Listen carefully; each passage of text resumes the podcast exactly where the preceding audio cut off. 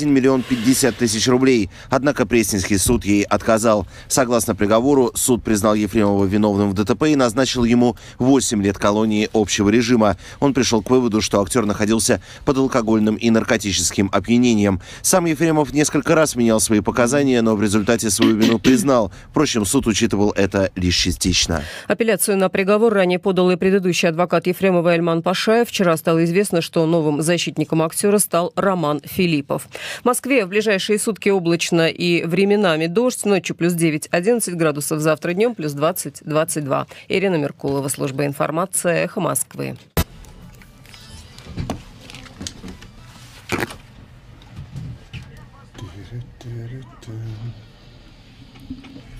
Так, друзья, трансляция идет. Пожалуйста, вопросы.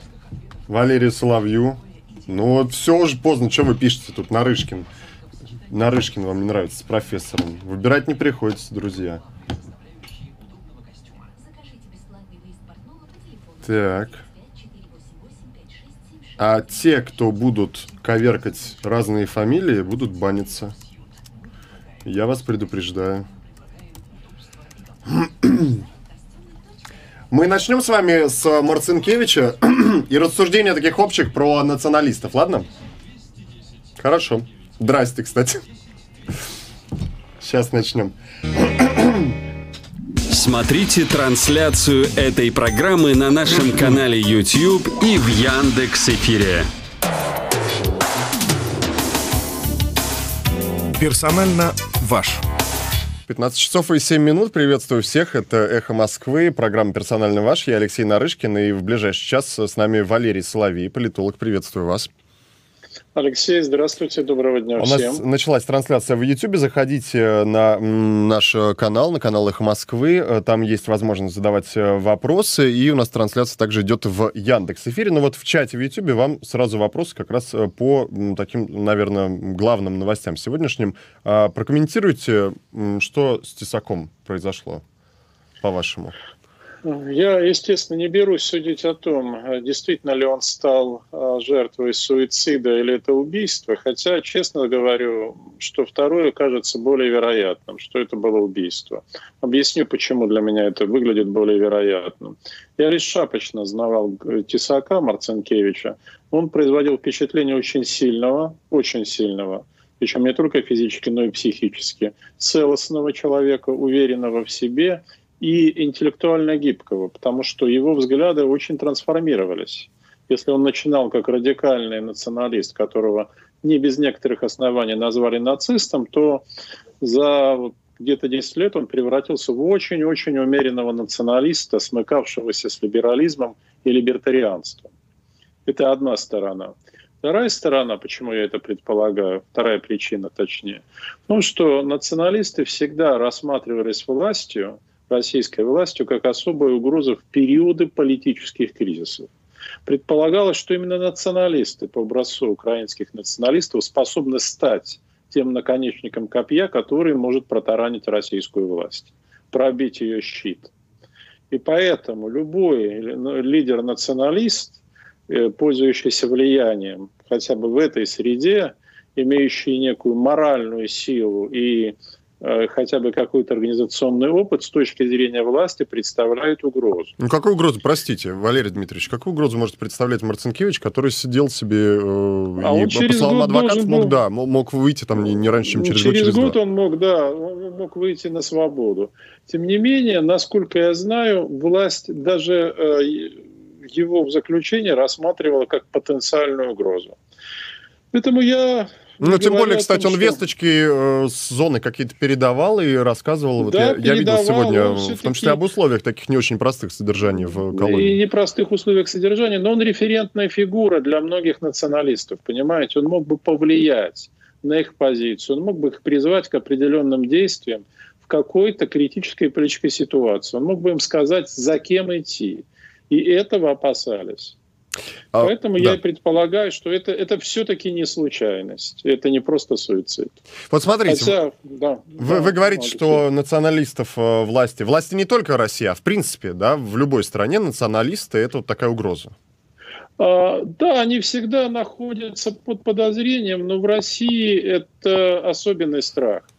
а, я бы сказал, он э, даже мистифицированный. То есть, с моей точки зрения, это явная переоценка опасности. Но то ли э, чекистам надо оправдывать э, собственное существование, собственную деятельность, то ли они живут под э, воздействием этого кошмара, как они считают, украинской революции 2014 года, когда правый сектор оказался там на острие Запрещенный конфликта. в России. На всякий да, случай, запрещенный. Да. да, давайте добавим правый сектор, запрещенный в России оказался. Ну, так или иначе, я же напомню, что все лидеры русского национализма пострадали после 2014 года. А Тут про, про Украину можно уточнить вопрос? А вы да. считаете, что там без э, радикалов, да, и того же правого сектора ничего бы не получилось в 2014 году?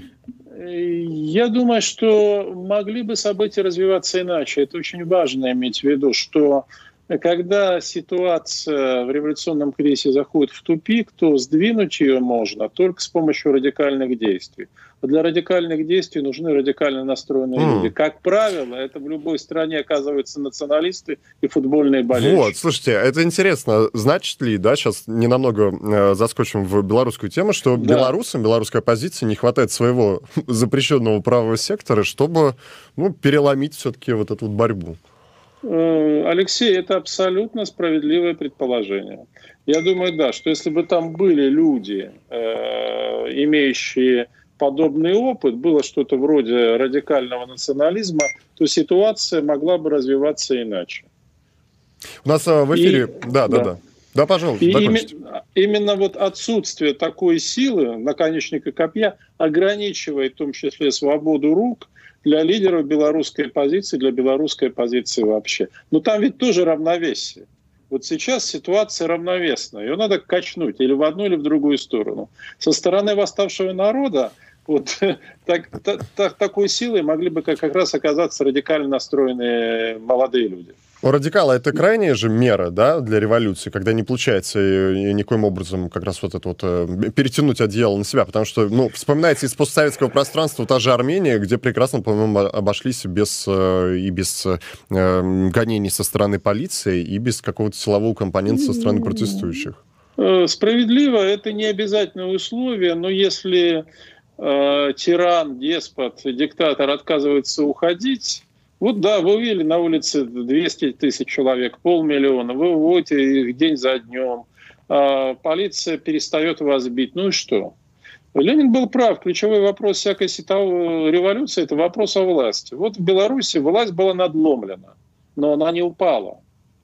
А вот для того, чтобы упасть, нужны чрезвычайные усилия, выходящие за пределы пока что того, что белорусы демонстрируют. Возможно, они возьмут ее измором. Я совсем этого не исключаю. Мы тогда с вами можем обсуждать там через полтора-два месяца, что вот, вот их э, стратегия, отчасти вынужденная, да, все-таки принесла свои плоды. И это вот закончилось таким-таким-то образом. Но есть и украинский опыт, который свидетельствует о том, что в критический момент нужна критическая сила. И в небольшом количестве, это всегда несколько сотен человек, может быть пара-тройка тысяч. То есть это не сотни тысяч людей. Ни в одной стране их не бывает очень много. А, про, про Украину, э, знаете, раз уж вы заговорили, вот э, с учетом интервью бывшего главы администрации Зеленского и э, различных таких утечек о том, что вот по данным опросов у Зеленского сейчас низкий рейтинг, у партии «Слуги народу» тоже, в общем, дела не слишком хороши. Насколько, по-вашему, Украина приближается к такой какой-то предреволюционной ситуации? Ну, Украина всегда находится в состоянии высокой политической турбулентности вот, особенно после 2014 года. Но эту ситуацию бы не назвал предреволюционной. На самом деле тамошние радикальные элементы, они в той или иной степени контролируются большей частью а, министра внутренних дел Аваковым. А Аваков ведет очень часто свою собственную игру. Если он захочет, он может эти элементы использовать против Зеленского. Но пока у него никакого смысла, никакого, бы сказал, цимиса в этом нет. Ну а то есть самой непопулярности президента или низкой популярности еще недостаточно для, собственно, начала политического, масштабного политического кризиса, и тем более для такой вот радикальной развязки.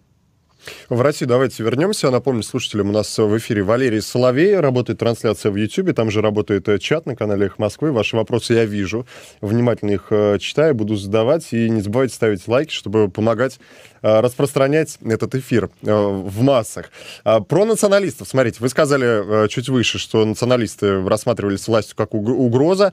А как тогда объяснить, что ну, 10 лет назад вполне себе легально проходили массовые, такие даже устрашающие, угрожающие акции «Русский марш», да, причем не где-то там в Марино, я помню, как э, около, по гостиницы Украины это было. А потом мы помним, как не запланированно, не санкционированно приходили рассерженные, огорченные болельщики, да, и тоже националисты, скинхеды на Манежную площадь. И к ним выходил сам, э, тогда еще, по-моему, начальник московской полиции Колокольцев.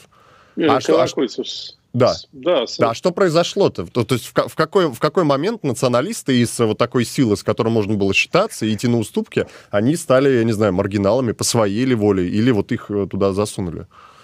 А, Алексей, ну, собственно говоря, вы сами все объяснили. Когда власть увидела, что у национализма есть потенциал мобилизации, особенно после Манежной площади, вот это событие, которое в декабре да, 2010 года, который назвали восстанием Спартака, ну там не только спартаковский болельщик, стало понятно, что их надо нейтрализовать. Потому что э, там среди националистов вот э, ядро состав, прошу прощения, среди болельщиков вот такое организационное ядро составляли националисты. И власть этим озаботилась. То есть она как раз извлекла выводы из этого. Она поняла, что попытки контролировать национализм, а такие попытки предпринимались, приручить его, они предпринимались во второй половине нулевых годов – в общем, э, могут оказаться опасными, что э, эти люди не приручаются, и наоборот, они готовы и способны бросить вызов. А Поэтому националисты — это не рукотворная покончить. история? Вот э, российские националисты двухтысячных годов, это не вот что-то там в Кремле придумали, а давайте у нас будет вот как бы такая позиция. Да нет, ну национализм существует в любой стране, я бы сказал, это часть политического ландшафта. Эта часть может находиться в пределах нормы, на границе нормы, чаще всего она находится на границе нормы. Выходить за пределы этой нормы, это уже тогда мы назовем экстремизмом. Ну, в общем, они есть в любой стране, а их политическая роль, их позиции, их влияние зависит от э, контекста. То есть, если в вашу страну прибывает великое множество мигрантов, как это происходит да. в Германии, ну, точнее, происходило недавно в Мигране, там, естественно, начинает э, нарастать ну, антимигрантские позиции, настроения, да, альтернатива да, для Германии, да, конечно. А антимигрантские настроения – это питательная почва национализма. Ну, я хочу сказать, что ксенофобия, она связана с национализмом, но она, национализм не тождественно. То угу. есть можно, в принципе, иметь какие угодно взгляды и быть при этом ксенофобом. Скорее всего, скрытым потому что явно выказывать это считается неприличным. Национализм – это все-таки некая политическая идеология уже. А, поэтому, вот, скажем, ксенофобные настроения потенциально в России были очень сильны как раз в начале а, этого десятилетия, когда по социологическим опросам в тройку основных проблем, беспокоящих жителей крупных городов, входила именно миграция. И вот была питательная почва, массовая для таких националистических настроений. И власть, естественно, заботилась тем, чтобы лишить эти настроения политического выразителя. Mm, то есть по победить националистов э, не значит победить ксенофобию в Нет, конечно, населении. здесь нет э, такой прямой зависимости. И более того, как ни странно, это может, такая победа может оказаться контрпродуктивной. Потому что если ксенофобские настроения реализуются, ну или там негативное отношение да, к мигрантам, напряженность реализуется в политической форме, политически приемлемой, то вы можете это явление оккультурить. Угу. Да, это партии, которые борются, они приходят, но сам по, по себе парламентская рамка и политическая борьба вынуждает их следовать определенным правилам игры. Да? То есть это можно пустить в относительно безопасное русло. Но а, российская власть традиционно а, руководствуется следующим принципом. Я вижу угрозу, я ее сразу же уничтожаю и пытаюсь еще и корни вырыть, выкорчевать. Ну, это не получается, потому что это как грибница. Да, у грибов она там может тянуться очень далеко и очень глубоко. Но значит да, ли это, что может появиться сейчас какой-то молодой человек, девушка с большими политическими амбициями, который вот эти вот все ксенофобские настроения вот так вот рукой прихватит и скажет, вот теперь мы здесь, мы хотим там на думские выборы пойти, куда-то еще. Нет, э, это вряд ли возможно, и потому что власть нынешняя, она, конечно, не, не позволит возникнуть такой политической силе. Это одна причина. И вторая, что сама по себе ксенофобия может быть элементом программы uh-huh. и довольно важным но не стержнем ее, понимаете? Mm. И сейчас, да, а, то есть миг, а, антимигрантские настроения в России снова начинают нарастать, на время они пошли вниз. Но все-таки на первом месте стоит социальная проблематика. Это нищета, нищета и бедность, это безработица. Слушайте, интересно получается. Есть такие вот эти вот не... рассуждения, да. да, и всякие лозунги «бей кого-то там, э, спасай да. что-то», это такой, ну, примета, что ли, сытого времени. Если ты можешь позволить э, там рассуждать о других национальностях, то, значит, наверное, у тебя все хорошо. Более, вот, опять же, вы точно понимаете. Как мы с вами спели есть. сегодня, Валерий Дмитриевич, потрясающе. Надо книгу вместе писать. Зря вас ругали. Да, авансом. Вот. Э, вы абсолютно правы, что когда люди заняты проблемой выживания, они могут раздраженно реагировать на те или иные этнические группы, но они не превращаются для них в предмет первостепенной заботы. А, это совершенно верное наблюдение. То есть, как ни странно, ксенофобия очень часто да, развита. Это именно признак сытых и благополучных обществ. Значит ли это, заканчивая такой националистический да. блок э, в нашем эфире, значит ли это, что националистическая партия сейчас вот такая вот э, с, с такими соответствующими лозунгами, она не очень сейчас зайдет, даже если она будет легально оформлена? Нет, она зайдет. Другое дело, что она точно не победит. То есть она может войти в парламент, потенциал национализма, насколько я представляю, если судить по социологии, за последние 10 лет э, не только не вырос, а может быть даже снизился. Но это 10-15%. Это приблизительно столько же, сколько потенциал либералов, может быть, чуть-чуть ниже. Поскольку таких партий будет, наверное, не одна, две или три, ну, одна из них может пройти в Думу. Ну, вот, пожалуйста, сейчас ЛДПР, да? Может появиться к ЛДПР еще одна партия ну, ничего угрожающего основам э, жизни тут, тут совершенно точно в этом случае не произойдет. Про выборы давайте с вами поговорим. Я напомню, Валерий Соловей у нас в эфире, трансляция в YouTube идет. А, а, объясните мне, пожалуйста, да, по итогам вот этого единого дня mm-hmm. голосования, а, на кой черт в России оставляют губернаторские выборы? В чем, в чем фишка? Вы знаете, это вот, мне кажется, рудимент. Рудимент, от которого власть бы хотела отказаться, но бы выглядело бы все уже совсем неприлично. Потому что, посмотрите, после плебисцита, значит, выборы у нас превратились в голосование. Значит, три единый день голосования. Я думаю, что к думским его еще раз тянут. Досрочное голосование все такое. То есть это все превратилось в абсолютную профанацию абсолютную профанацию. Сохранение формы, какой-то формы, у которой уже абсолютно выколочено, выскоблено содержание. Ну, я думаю, что вполне бы, сказать, верховная власть могла бы сказать, да, ну, зачем все это? Мы будем всех назначать, и слава богу. Нет, но, но, но там же вот... просто по-хорошему, э, ну, если ты, условно, да, независимый ага. кандидат, ну, не так много шансов. Если ты, э, ну, тебя, во-первых, могут отсеять на э, стадии регистрации. Потом, если ты э, станешь э, действительно оппозиционным э, губернатором, с тобой могут обойтись как с фургалом, например, если ты слишком активный, если, и, или если Совершенно у тебя есть криминальный верно. бэкграунд. Потом Потом, если ты совсем отмороженный, то тебя просто э, снимут и с большой долей вероятности даже отправят на какую-то новую должность.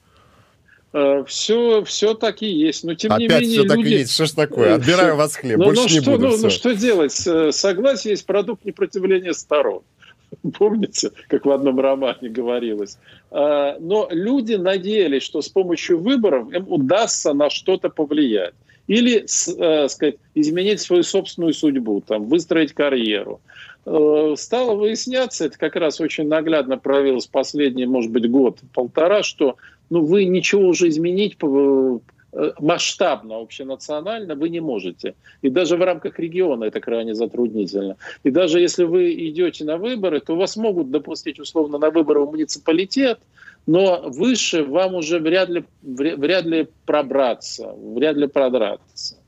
И это, кстати, очень опасно в целом для государства, для власти. Потому что когда происходит делегитимация выборов как института в целом, как процедуры, то у людей не может не закрасться в головы мысли.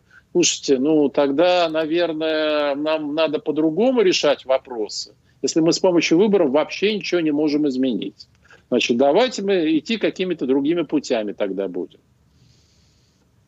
Алексей? Какие выводы у вас главные из вот этой вот э, кампании последней избирательной? У меня очень простой вывод, что выборы как инструмент изменений, как процедура полностью себя исчерпали. Они уже не имеют никакого смысла. Власть это наглядно сама продемонстрировала, и пора переходить к другим методам политического воздействия. То есть выборы можно еще использовать, но исключительно как предлог, не более того. Ну а те люди, которые на выборы идут, все-таки, конечно, по регионам э, разные картины, да, где-то интенсивнее, где-то не очень. Кто, кто эти где-то люди? Где-то интенсивнее, где-то где-то не очень. Это те люди, у которых хватает энергии, драйва. Я выражаю им свое искреннее уважение, действительно уважение, которые э, ставят перед собой, может быть, не очень большие задачи или э, рассматривают выборы как первый этап. Ну, если вы проходите в городское да. собрание законодательное, ну, это, это можно. Вот даже последние выборы показывают, что это можно. Ну, вот сторонники власти... Алексея Навального прошли в, да. в Новосибирске, Да, например. и даже власти это в каком-то смысле выгодно, чтобы создалось впечатление, что такая ротация возможна. Угу. И это даже выгодно в каком-то это обман. смысле. Это, Конечно, это все неправда. Она, ни одну ключевую позицию она не намерена уступить. Не намерена. Ну, какие-то второстепенные, третьестепенные, да, чтобы сохранялось... Подождите, но мне кажется, как раз вот э, со стороны Алексея Навального говорят о том, что вот смотрите, мы сейчас, вот в 2015 году, значит, там, по-моему, да, Новосибирская была сплошь Единая Россия, сейчас мы уже отвоевали почти половину, а что будет дальше? И это же должно, наоборот, придавать уверенности избирателям, не только сторонникам Навального. Да, ну, естественно, сторонники Навального должны поддерживать реноме умного голосования, тем более, что это оказался довольно эффективный инструмент. Ну, а, а роль Казалось. и значение любого инструмента, нет, он никогда, ни один инструмент не бывает универсальным. Да? И значение этого инструмента зависит тоже от ситуации. Допустим, он оказался эффективным Томске, в Новосибирске, а вот, скажем, в Тамбове никакого умного голосования не было и в помине, а там победа сокрушительная, самая сокрушительная победа над Единой Россией была одержана именно в Тамбове. Да? Посмотрите. Но это все-таки случаи, которые не составляют никакой системы. И э, как бы не теряла свои позиции Единая Россия, ну там, значит, относительно меньше она имеет, в целом власть не намерена уступать ни одной ключевой точке, на которой она находится. Ни одной. Потому что а, для нее это даже не вопрос принципа, это уже вопрос выживания.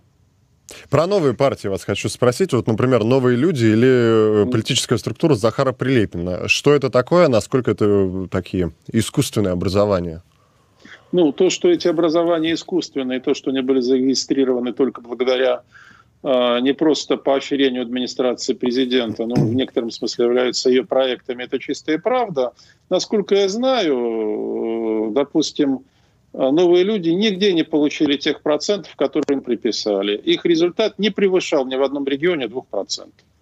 Но, тем Просто... не менее, они получили право все-таки в следующем они году получ... без сбора да, подписей идти на думские Им написали 6%, 7%. Вот, это нафига, нафига тогда да, их по Это именно написано. Так? А зачем? Да, потому что отобрали у других партий, потому что Сергей Владимирович Кириенко, автор этих проектов, надо показать, что он очень успешный технолог, очень успешный.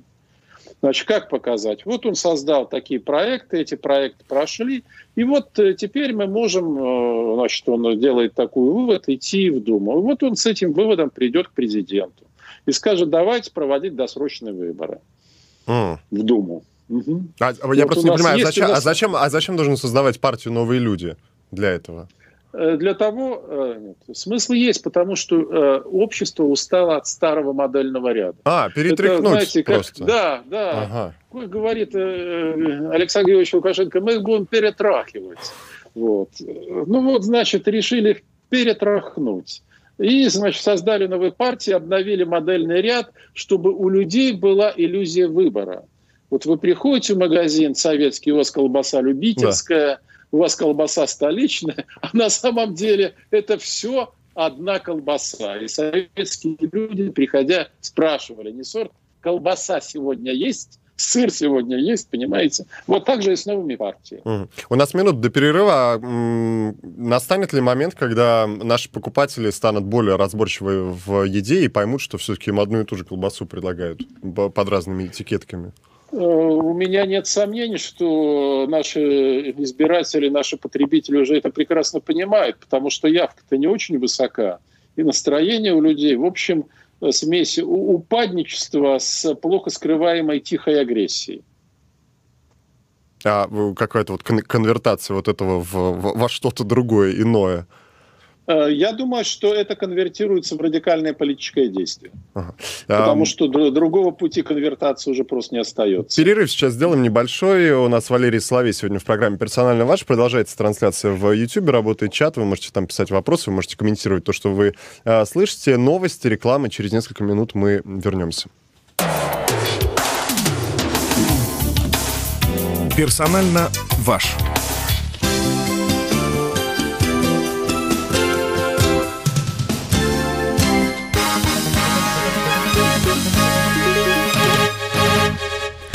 15 часов 30 минут московское время. Добрый день. В студии Ирина Меркулова. Новости на эхе. Прокуратура начала проверку по факту смерти заключенного Максима Марцинкевича в Челябинском следственном изоляторе.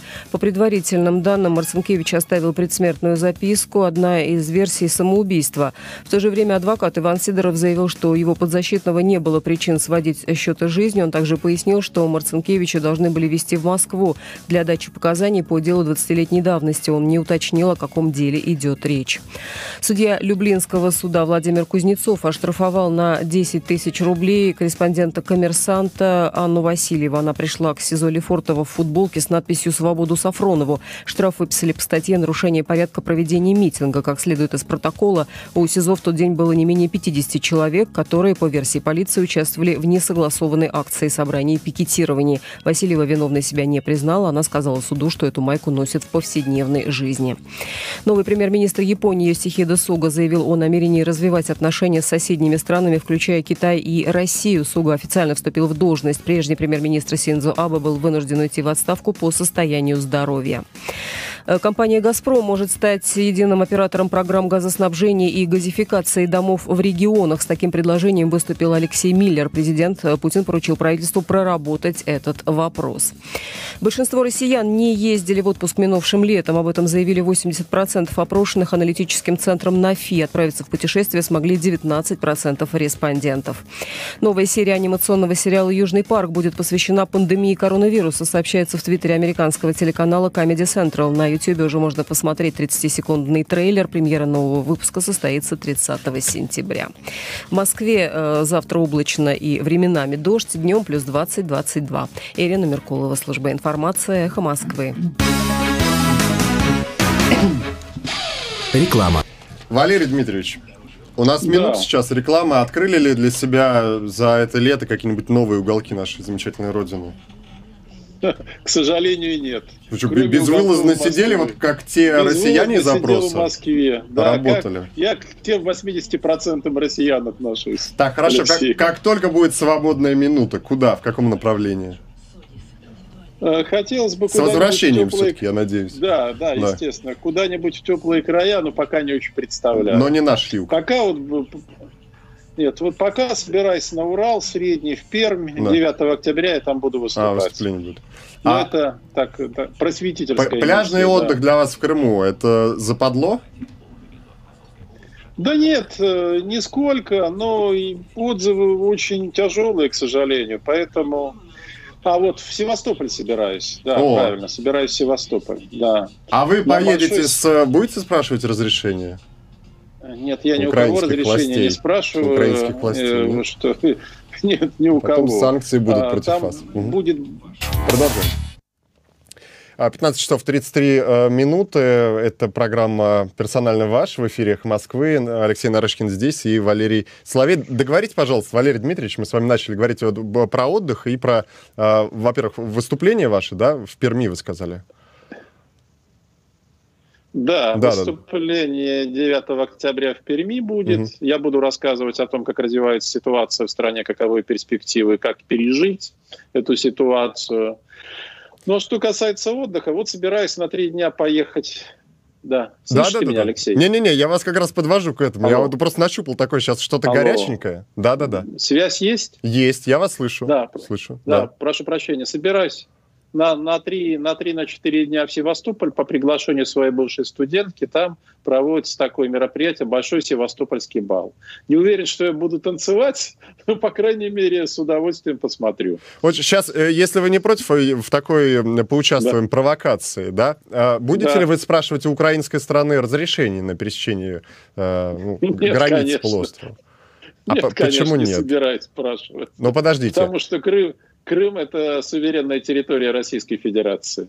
Я сейчас не говорю о том, каким образом он стал этой территорией. Это печальная история, но Крым – это суверенная территория. То есть, если кто-то сейчас из наших слушателей и зрителей вас запишет в крымнашисты, э, это, это будет да. правильно? Да, это будет правильно. Я всегда это говорил, и этого не скрываю. Я всегда говорил и повторял одно и то же. Крым был присоединен незаконно, это грубое нарушение международного права, но с точки зрения русского массового создания, русской истории культуры, это справедливый акт. Но вы же понимаете, если вы в Крым, например, приедете, вот как звезды приезжают, вы же звезда, э, вы в Крым съездите, а потом когда-нибудь у вас будет лекция в Киеве, и вас на границе развернут. А меня это не беспокоит, у меня закрыт въезд. А, вам уже закрыт. Все, извините, пожалуйста, да, тогда я замечательно. Чувствую, да, как раз именно из-за моего отношения к Крыму. А, ну видите, мог, я, мог бы, я мог бы быть более таким э, дальновидным и как-то посмотреть, и не, не тратил бы время наше эфирное. А смотрите, вас тут э, спрашивали... На сайте их Москвы есть возможность всегда перед эфиром задавать вопросы. Ага. Ваш э, комментарий собеседнику. Э, насколько я понял, или они у вас из социальных сетей взяли, по поводу Медведева, да. у которого сейчас как-то вот э, намечается стремление снова сесть в президентское кресло. Пожалуйста, если можете, развейте эту мысль. Да, я рассказывал о том, что Дмитрий Анатольевич Медведев в последнее время активизировался, э, и как сам, так и по, под влиянием своего собственного окружения. Вот в частности, помните его заявление о необходимости, желательности, точнее, базового дохода, минимального обязательного дохода. Это часть такого оживления. Но это одна сторона. Вторая сторона состоит в том, что люди, близкие к нему, люди, входившие и входящие в его окружение, сейчас пытаются вести консультации с руководством, точнее, с истеблишментом Демократической партии в США. И обсуждают они, точнее хотят обсуждать два круга вопросов. Первое – это санкции, если демократы приходят к власти, как минимизировать санкции. Второе – как демократы будут воспринимать процесс транзита и, в частности, возможность возвращения Медведева на первые позиции в Российской Федерации. А Медведев, который ну, возвращается... Это то, что и, я сказал собеседник. Да. А Медведев, который возвращается или вернется даже в какой-то обозримой перспективе на э, главной позиции в государстве, э, для нас, для россиян, это благо? Э, знаете, все познается в сравнении, но я здесь скажу очень просто, он не сможет вернуться, потому что даже при той ублюдочной системе, в которой превратились российские выборы, у него нет шансов быть избранным. Это довольно очевидно. Потому что вы в собеседнике сказали, что Медведев как преемник, а это есть такая известная история, что как только кого-то называют преемником, сразу вот э, шансы а у этого человека Медведева падают. Медведева вообще называю, но когда речь идет э, мне за там конкретно да. вопрос задавался, поэтому я конкретно говорил. Ну, в списке находится от 10 до 10-12 фамилий в настоящее время возможных кандидатов в президенты Российской Федерации. А вас, если про каждого спрашивать, то все будут отпадать, не, да? Это знаю, Валерий Соловей тот человек, который выжигает, на самом деле, политическую поляну и лишает э, Путина возможности я, я выбирать не знаю. преемников. Я, я там могу говорить о трех-четырех, остальных я не знаю это конфиденциальная, ну, слишком конфиденциальная вещь. А давайте к белорусским событиям перейдем, если вы не против. У нас, я напомню, продолжается да. трансляция в YouTube на канале «Эхо Москвы». А какой главный итог э, встречи в Сочи Лукашенко и Путина? Ну, два итога. Первый на поверхности, который нам известен, что Э, реструктуризируется долг Белоруссии, и она получает кредит. И, кстати, Лукашенко был рад и счастлив. Мне говорят, что как ребенок был рад тому, что получил деньги. А вторая часть, которая под спудом осталась, э, Путин сказал ему, что у тебя два месяца для урегулирования политического кризиса внутри страны. А потом давай мы обсудим уже перспективу интеграции. Но судя по тому, что российские войска, так называемый резерв, который Путин именовал резервом, отошли от границы с Белоруссией, и те, кто там, те, те части, которые там сейчас на учениях, тоже вернутся. В общем, от э, такого подталкивания Белоруссии к насильственной интеграции Россия решила отказаться.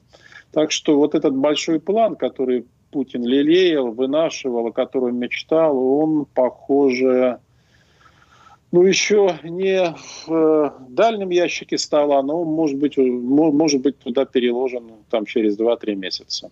Для Беларуси это очень хороший знак, что вот там два месяца у вас, давайте, давайте работайте. А чем плоха Белоруссия сейчас, вот если мы говорим о даже не, не о стране, не о, о населении, а о руководстве, чем э, плохие белорусские функционеры, которые управляют государством, которые сейчас э, на коротком поводке, зачем их прям вот еще, еще плотнее в объятия российские брать? Ну, э, То есть все же хорошо, все же хорошо, зачем? Нет, ну, ну Белоруссия была лишь первой ступенькой к большому плану, к большому плану возрождения там геополитической мощи и влияния по образцу Советского Союза. Речь шла о том, чтобы в Союз включить также и Украину. Но не так плотно, как Белоруссию. Белоруссия должна была фактически стать западной провинцией, западным краем. Uh-huh. Потому что она в случае там, подписания союзного договора нового теряла бы 95% своих национальных полномочий. Вот на Белоруссии же и оступились. Вот первый шаг оказался неудачным, и потому что белорусский народ восстал, что там идет революция. И в Кремле стало очевидно, что если сейчас настаивать на интеграцию, там, можно же было предположить, они скажут Лукашенко, давай мы сейчас быстро объединимся и поможем тебе подавить все это. А угроза вот того, что этот протест, эта революция перекинется в Россию, что белорусский пример окажется заразительным и опасным. Поэтому решили ждать. Ждать, пока Лукашенко там сам не справится. И вместе с тем прекрасно понимать, что до конца он справиться не может. Поэтому ему одновременно предложили, найди компромисс белорусской оппозицией. Вот помните его большое интервью, которое он давал? Там же формула этого компромисса была изложена. Он обсуждал эту формулу с Путиным еще во время телефонных своих разговоров что мы, значит, меняем в Беларуси конституцию, потом объявляем досрочные выборы, причем речь шла о том, президентские, что не позже осени следующего uh-huh. года. Я, значит, в выборах не участвую, он это тоже допустил. А для Москвы важно сохранить контроль над Белоруссией, а не сохранить Лукашенко. У Москвы есть кандидат Бабарика. Ну, в принципе, в Кремле считают, что любой, практически любой кандидат может оказаться приемлемым. Угу. Вот так это выглядит. Ну, сейчас время выиграно для Белоруссии. Лукашенко справиться с кризисом не в состоянии, он не знает как.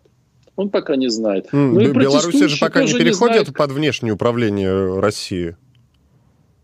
Белоруссия в экономическом отношении в любом случае будет очень зависеть от России.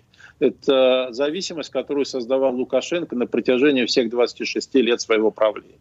Я не говорю уже только о географической близости, там, о экономической кооперации. Лукашенко эту зависимость сам создавал. А как относиться, на...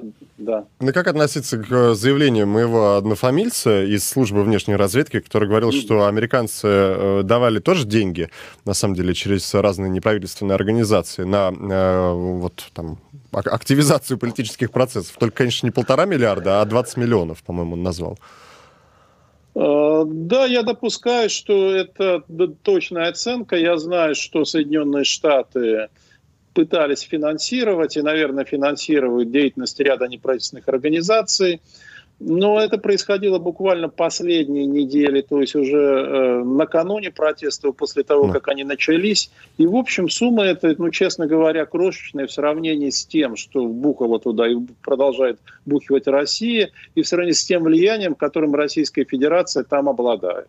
Ну, а 20 миллионов, Я разве уж... это не, вне, не внешнее вмешательство? Вот то, а, то, что здесь у нас в России постоянно ищут депутаты, сенаторы, участвуя в различных комиссиях. Вот посмотрите, что написали BBC, Deutsche Welle и так далее. Им же везде мерещится внешнее вмешательство. А вот, пожалуйста, в Беларуси, оказывается, действительно, и вы подтверждаете, американцы могли переводить эти деньги, и деньги шли да. непосредственно на политику, на оппозицию. Деньги эти переводились не правительством Соединенных Штатов, а переводились нефтегазовыми корпорациями США, насколько я знаю. То не, ну а подождите, а какая разница? Смысл-то тот же, какие-то иностранные дядьки. За, зачем-то вкладывают да, деньги я, в... Я не спорю с вами, я не спорю с вами. Когда возникают масштабные политические конфликты в таком чувствительном регионе, внешнее вмешательство не просто возможно, оно более чем вероятно. Ну так ведь Россия тоже вмешивается. Разве Россия не вмешивается в дела Белоруссии? Разве она не вмешивается в дела Украины или пытается вмешаться? Разве она не пытается вмешаться в дела Грузии? Разве она не проводит гибридную политику в Европе, в странах Евросоюза? Не пытается в них вмешаться? Пытается. Да, это политика. Да. Но кто-то оказывается более эффективен, а кто-то менее. И с помощью таких минимальных вложений – американцы могут оказаться гораздо более эффективны, чем Россия, которая вбухивает миллиарды долларов. Так же было в свое время и с Украиной в 2014 году. А, вас тут спрашивают в чате в Ютьюбе, да, вернемся в российскую внутреннюю политику, когда вы объявите, наконец, о создании собственной политической партии? Э, я пока объявляю о начале Дня гражданской солидарности, Дня перемен. Он будет проходить 19-20 сентября Ой. в России в Москве 19 сентября в 14.00 на Тверском бульваре. Не на Пушкинской, а на Тверском ну, бульваре. Ну, это вы к несанкционированным акциям призываете. Это плохо заканчивается, нет, Валерий Дмитриевич. Нет, это прогулка. Никакой несанкционированной акции. Ну, несанкционированная Будете акция, потом объяснять э, товарищам в погонах, что это прогулки. Хорошо, давайте. Вы меня остановили, Алексей. Да, хорошо. Вот объявлю, объявлю. Угу. Объявлю о создании движения. Так, а, ну, а от движения недалеко и до партии? Э, нет, потому что в нынешней системе партию не зарегистрировать. Я не вижу в этом никакого смысла. Общественное движение, да, это хорошая вещь, это угу. очень эффективный инструмент. А, вопрос еще, который звучит в последние недели, да, вообще в последние месяцы так фоново, досрочные выборы парламентские и президентские. Вот э, в весной уже следующего года. Да, совершенно верно. Это обсуждалось, было несколько вариантов. Э, самый радикальный предполагал, что их можно провести чуть ли не в декабре, досрочные парламентские. Но сейчас уже понятно, что более вероятно выглядит весна. Вот март-апрель, ну, помните, недавно Памфилова да. говорила об апреле. И потом досрочные президентские выборы тоже. А зачем? Да. Нет, а, за, а зачем? Ну, затем, что... Вы... Ну, Путин а тоже до 24-го может сидеть, а, обеспечить... а... Да. Нет, Владимир Владимирович не может сидеть. Он, э, ему придется уйти, если бы даже он очень хотел. Это его окружение прекрасно знает, и он знает. Придется уходить. Надо обеспечить условия для транзита. Как сохранить путинскую систему без Путина? Он уйдет в кресло представителя Госсовета, где он тоже, скорее всего, очень-очень недолго сможет просидеть. Точнее, полулежать. Вот так выглядит mm. ситуация. А, но... То есть вот фактор его личный фактор заставляет политику российскую так развиваться. Путин, который, да? которого мы часто видим по телевизору из своей резиденции подмосковной, да, если это, конечно, она, да. а, который не, не так часто и практически не участвует сейчас в публичных мероприятиях. Это похоже на то, как Путин будет вести себя вот, в должности главы вот этого госсовета? Ну, то есть где-то да, где лидер, он... он такой национальный лидер, он где-то вдалеке сидит и там по каким-то ключевым важным да, вопросам понимаю. судьбоносным к нему обращается, да. он включается по видеоконференции. Дэн Сяопин. Но да. его вообще перестанут видеть, потому что он не сможет уже ни на что влиять, он не сможет управлять. Его возможности для этого сокращаются. Mm. А, кстати, вот то, Поэтому что... Поэтому надо да. все это делать. А то, что Владимир Путин вот, вот на, на этой удаленке выбор. находится, это признак того, о чем вы говорите, да, и о чем вы раньше говорили, что это вот какие-то там сложности, скажем так, со здоровьем. Да, это, э, э, это, это вот проявление, проявление того, о чем я говорил. Э, личные обстоятельства непреодолимой силы. Ну так вот мы видим Именно его. так. Все, мы, все мы же видели, слушайте, мы же видели Владимира Владимировича с Лукашенко, как он сидел в кресле, довольно такой подвижный, заинтересованный. А чего вы смеетесь? Подождите. Ну, Раз... что Валерий Дмитриевич, рассказывайте, давайте. Если что-то знаете, надо рассказать слушателям. Да, Такие этому, правила. А, Алексей, этому предшествует долгая специальная подготовка во всех отношениях, в том числе в медикаментозном плане. Вот когда вы подготовлены, вы сможете бодрячком какое-то время выглядеть, а потом уже нет. Ну, страшная ну, вещь А то, паче, то есть либо, либо по-вашему, да? Ну, же... Либо он терпит, да? либо его какими-то Это мы сейчас в какие-то, я не знаю, прям спекуляции ушли по поводу здоровья. Терпит или его накачали какими-то там, не знаю, обезболивающими? Вы об этом? Он сильный человек. Он, он, он, знаете, он волевой человек. Он волевой человек, он способен контролировать свои эмоции. Про, э, про вопросы э, здоровья, да, так, э, выздоровления и так далее. Э, то, что Алексей Навальный э, пришел все-таки в себя, это, конечно, замечательно. Э, не наводит вас на мысли, а такие мысли звучат, э, что, в общем, э, может, и не было отравления, и вот там немцы сами все это сделали. Тем более, как раз, опять же, мой однофамилец Сергей Нарышкин из СВР, он на, на днях говорил, что, в общем, мы, мы вам ну, фактически артикулировал это. Мы вам отправляли его здорового, Навального, да, условно, в кавычках, а потом у вас там где-то в немецких клиниках обнаружился новичок. Э, возможность провокации э, какой-то со стороны э, Европы, Запада, которые хотят любой ценой санкции вести. Здесь вы допускаете? Абсолютно исключено. Он был отравлен именно тем токсином, о котором говорят немцы. Это класса новичок, это модификация, действительно новая модификация, это модификация замана. Значит, это высокоэффективный токсин, но всегда сложно рассчитать необходимое количество. Да, потому что задача же в том, чтобы отравить человека, и, и чтобы потом токсин как можно быстрее вышел. И с этим всегда возникают проблемы. Никакой провокации со стороны Запада не было и в помине. И, кстати, насчет санкций, они сами санкции вводить не хотят. Mm. Вот эта вот э, скандальность, скандальная подоплека этой истории, действительно, покушение на политическое убийство вынуждает их реагировать. Они бы очень этого не хотели, особенно Германия. Они бы очень этого не хотели, но вынуждены. И, скорее всего, вынужденность это будет стать в том, что они э, объявит о замораживании строительства Северного потока-2, которое и так уже остановлено строительство. То есть это будет санкция, которая ровным счетом ничего не стоит. Ну, может быть, еще будут какие-то персональные санкции. Это уже зависит от того, что э, вспомнит, что расскажет Алексей, как будут проходить их собеседования в рамках Евросоюза. И во многом, я думаю, от результатов президентских выборов в Соединенных Штатах тоже. А как вам кажется, как э, Навальный здесь дальше сможет продолжать работать, если вот, вот это вот новичок, он может подобраться с любой стороны, и когда ты его абсолютно не ждешь. То есть это как, вот Навальный приезжает на какую-то встречу или там снимает очередное расследование, и вокруг него толпа охранников, э, гигантский кортеж. Как это будет выглядеть? Бомба действительно дважды не падает в одну воронку, и э, он, естественно, сам будет теперь архиосторожен. Да. И те, кто питает к нему самые недобрые, злые чувства, имеет злые намерения, они будут вынуждены или искать другой способ, нетривиальный способ, или вообще откажутся от этой идеи.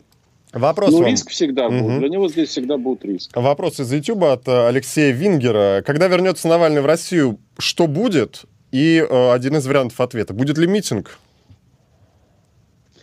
Э, я думаю, что это во многом зависит от того, как долго он будет восстанавливаться mm. и что за это время произойдет в России. Ориентировочно назывались цифры от трех месяцев до полутора лет он может восстанавливаться. Но сейчас все понятно, что э, ближе к нижней границе. Да, может быть, он даже быстрее восстановится. Он показывает э, образец редкостного здоровья, слава богу, тьфу-тьфу-тьфу. Вот. Э, что за это время все равно произойдет в России? Но я думаю, что какая-то массовая реакция в связи с его приездом э, будет э, даже стихийной и спонтанной, не обязательно организованной. Я а, думаю, что это весьма возможно. Валерий Дмитриевич, у нас э, минут 6, еще 7 остается. Я вам хочу предложить поиграть в такую странную игру. Мы с вами не договаривались об этом. Вы меня можете сразу послать, а можете все-таки попытаться э, в нее поиграть. А можете ли вы стать на некоторое время представителем Европейского Союза? И ответить на вопросы, да. которые задают э, постпредство наше, э, как раз в ЕС. На сайте «Эх Москвы» есть там 9, э, если глаза меня не подводят, 9, да, вопросов. Вот, пожалуйста, просто это на самом деле, при том, что я уверен, да, на 99%, что Навального отравили, но когда вот эти вопросы, они перед глазами, ты понимаешь, что они не лишены смысла. Вот смотрите, да, вы согласны? Вы... Да, да хорошо. Значит, вполне. первый вопрос от поспредства нашего. Как вот, э, есть ли какое-то обоснование того, что Навального э, хотели э, отравить, и то, что ему врачи его все-таки спасали жизнь и отправили на лечение? Вот как это связано? Ну, то есть, если бы хотели да, отравить, тогда бы отравили бы уже с концами здесь. Э, преступники очень часто пугаются того, что они делают, особенно когда видят, что первая попытка им не удалась. Это как раз тот случай. И касательно того, что Навальный не представлял никакой угрозы с рейтингом 2%, почему вы тогда не даете ему зарегистрировать политическую партию? Почему вы преследуете? В том числе, так э, сказать, по, над ним висит угу. угроза уголовного наказания постоянно. Почему вы обыскиваете офис его организации? Если он безопасен, если он не пользуется авторитетом, почему вы его не оставите в покое? Общество само разберется. Вот ответ э, Евросоюза, мне кажется. Ну, давай сразу, сразу на, на второй вопрос. вопрос ответили. Вот смотрите, третий вопрос от нашего постпредства. А почему правительство Германии так неохотно представляет э, российским компетентным органам результаты, в том числе токсикологического анализа? Токсикологического? А, значит, э, у российского правительства имеются в распоряжении все биологические пробы, которые были взяты значит, у Навального во время его нахождения в Омской больнице. Если российские э, лаборатории не могут сделать соответствующие анализы, или боятся сделать соответствующие анализы, или скрывают, то это их дело. А э, немецкие э, анализы были подвергнуты, ну вы помните, образцы вторичному исследованию в Швеции и во Франции. И все пришли к одному результату. То есть в этом результате можно не сомневаться. Так наши же смотрят и видит, что там не было никакого новичка. В этом-то проблема. И опять мы возвращаемся к тому, о чем говорил Нарышкин. Если вы приказало начальство смотреть в сторону, смотреть в сторону, то, конечно, вы ничего не увидите. Э, ни, ни новичка, ни старичка, вообще ничего. Алексей, давайте следующий. Почему? По вопросу можно еще там несколько буквально. А почему, да, конечно. Почему заявляется, да, конечно. почему заявляется, что химическое отравление нервно-паралитического действия э, новичок было разработано Советским Союзом и, и в России, ведь его и в других странах тоже делают. То есть как бы за, зачем вы вините Россию в этом? Э, потому что э, обычно в лаборатории удается устанавливать и происхождение газа. Откуда? Вот это вот, э, они установили, что это модификация из России. И только Россия использует такие способы для расправы со своими оппонентами. Тому есть немало доказательств. Ну, там дальше вопрос еще, а почему врачи, например, не хотят никакого контакта с омскими коллегами? Я не, не знаю насчет, хотят они или не хотят, но я думаю, что немецкие врачи имеют основания не доверять омским коллегам, которые не обнаружили того, что находится у них перед носом. Почему, например, э, тоже девятый вопрос, почему ни один токсиколог, гражданский или военный, ни один врач ШРТ не сделали квалифицированного заключения по делу, как это сделали российские врачи? Насколько я знаю, заключение сделано. Если было установлено предварительно, что это тип боевого отравляющего вещества, то этим занимаются и военные. Но еще раз, было проведено перекрестное исследование еще в двух лабораториях. В чем дело? Не-не-не, мне кажется, смотрите, я, теперь, а я теперь да, буду да, адвокатом я, постпредства. Я отвечаю. Да. Да, я отвечаю. Теперь это образцы э, э, и результаты исследования находятся в организации по запрету химического оружия. Пожалуйста, это международная организация, давайте изучать. Будут приглашены эксперты со всех сторон. Они, нет сомнений, что подтвердят правоту сделанных выводов и наблюдений. То mm. есть это все делается гласно и публично. Кремль да. в итоге травил Навального? Да, безусловно. А почему?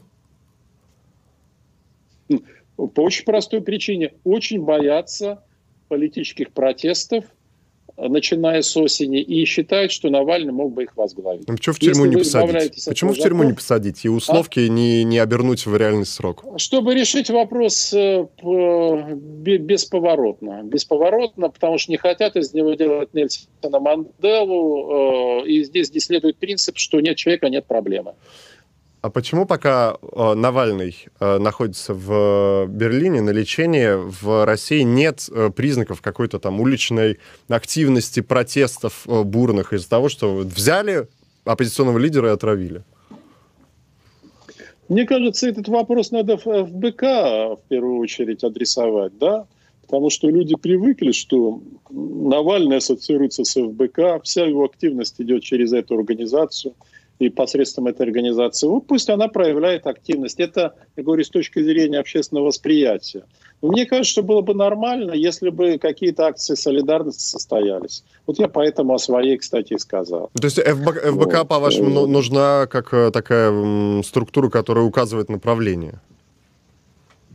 Давайте идите Я не знаю, кто у них сейчас определяет стратегию. Да. Они объясняли это тем, что у них сейчас в повестке умное голосование, а сейчас умное голосование больше в повестке не стоит. Возможно, они озаботятся тем, чтобы э, попытаться организовать общественную солидарность со своим отравленным лидером. Я думаю, это было бы разумно.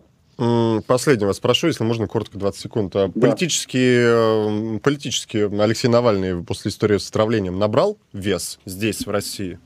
Ну, не, не только в России, он теперь международно признанная фигура. Весь мир теперь признает его лидером российской оппозиции и фактически равновеликим Путину. Спасибо огромное. Это Валерий Соловей, политолог в дневном эфире «Эхо Москвы». Сразу после новостей слушайте повтор вчерашней программы «Статус» с Екатериной Шульман. В 17 часов у нас особое мнение и Николай Усков. А в 19 часов адвокат Илья Новиков тоже с особым мнением. Спасибо огромное. В YouTube, те, кто смотрел, Спасибо. поставьте нам лайки и подпишитесь на наш э, канал. И подписывайтесь на социальные сети Валерия Соловья. Счастливо. Спасибо большое. Персонально ваш.